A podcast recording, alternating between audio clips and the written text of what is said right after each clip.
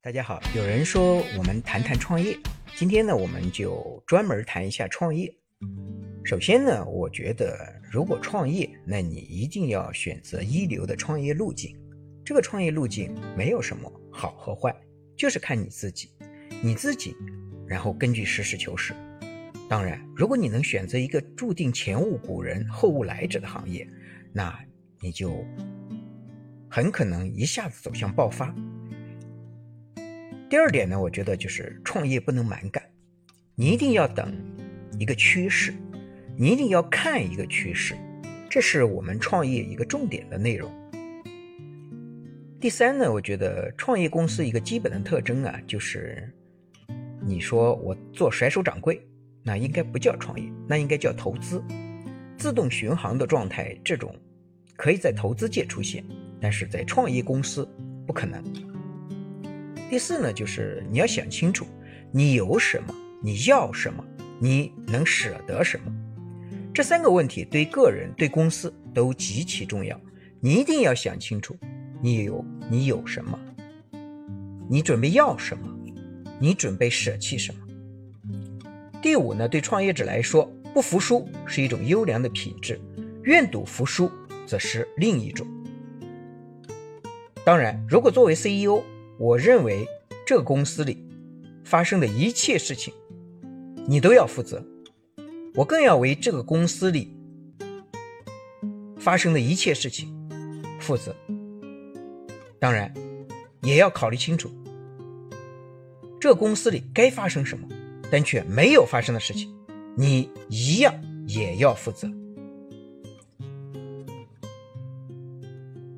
另外一点就是，你要。看好公司，你要学习好公司，你要花时间甚至花钱去研究好公司。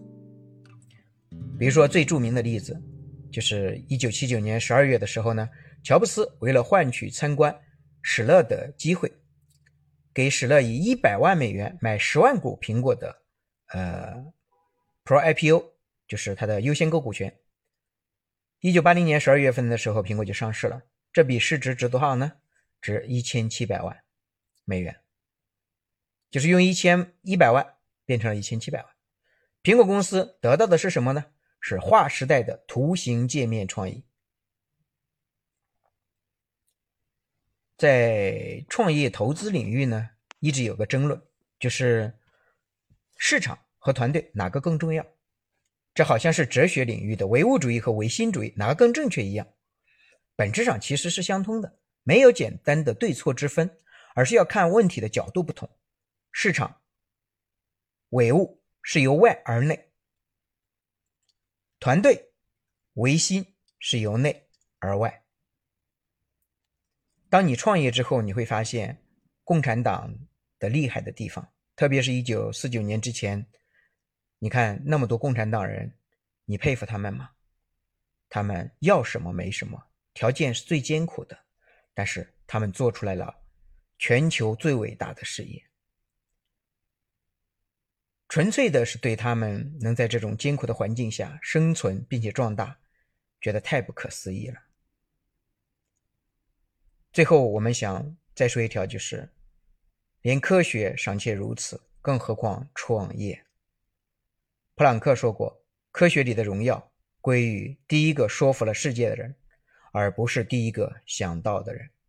我们犯了很多错误，交了很多学费，才知道这个世界没有神话，只有一些很朴素的道理。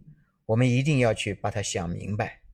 便宜的打败贵的，质量好的打败质量差的，认真的打败轻率的，耐心的打败浮躁的，勤奋的打败懒惰的，有信誉的打败没有信誉的，我们就能打败别人。大家一起努力，谢谢。